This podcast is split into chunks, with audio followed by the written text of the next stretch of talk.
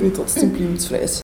Und das erste Instrument war die Blockflöte, wie viele das bei uns lernen. Blockflöte, also ich glaube, ich habe mit sieben oder so eben Blockflöte angefangen zu lernen. Ich kann bei der Blockflöte anknüpfen. Bei mir hat es nämlich ganz gleich gestartet. Blockflöte und Glockenspiel, so in den ersten beiden Volksschuljahren. Danach war der Gesang sehr ausschlaggebend. In der Familie, aber auch in der, in der Ausbildung. Und gemeinsam mit meiner Schwester haben wir dann oft zweistimmig gesungen oder im Chor auch Kärntner Lieder interpretiert. Das war sehr wichtig und zentral.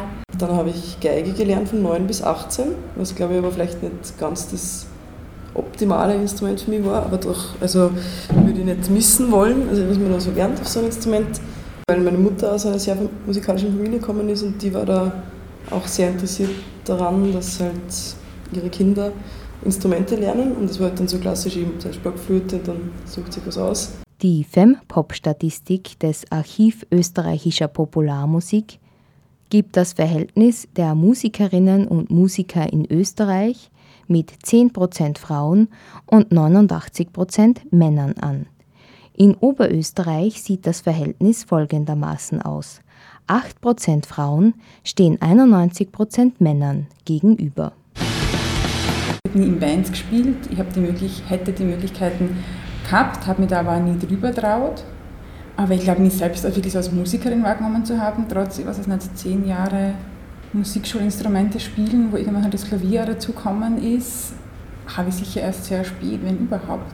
Also ich kann mich einfach voll gut an die wenigen Frauen, die auf der Bühne waren und nicht gesungen haben, die habe ich mir alle halt voll gut gemerkt. Mhm. Aber auch das ganze Umfeld, dass das irgendwie so durchtränkt ist von dem Männer-Macho-Gehabe da, das war wirklich so, ja.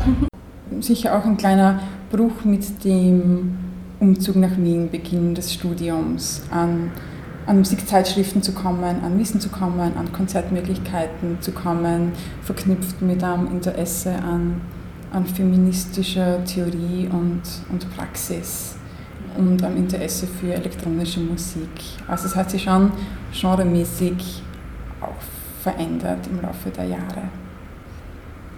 Und es war in, ähm, in der Kleinstadt halt so, dass es irrsinnig viele Bands gegeben hat, aber, aber eben Mädchen, wenn dann nur gesungen haben, das waren dann zwei insgesamt. In der Pubertät ist dann die Rockmusik sehr stark geworden, selber auch in einer Punk-Rock-Band gewesen. Die Fempop-Statistik des Archiv österreichischer Popularmusik sagt, die meisten Bands haben gar kein weibliches Bandmitglied. Wenn eine Frau in der Band ist, handelt es sich dabei in der Regel um eine Sängerin. Mehr als eine Frau in der Band zu haben, hat eindeutig Seltenheitswert.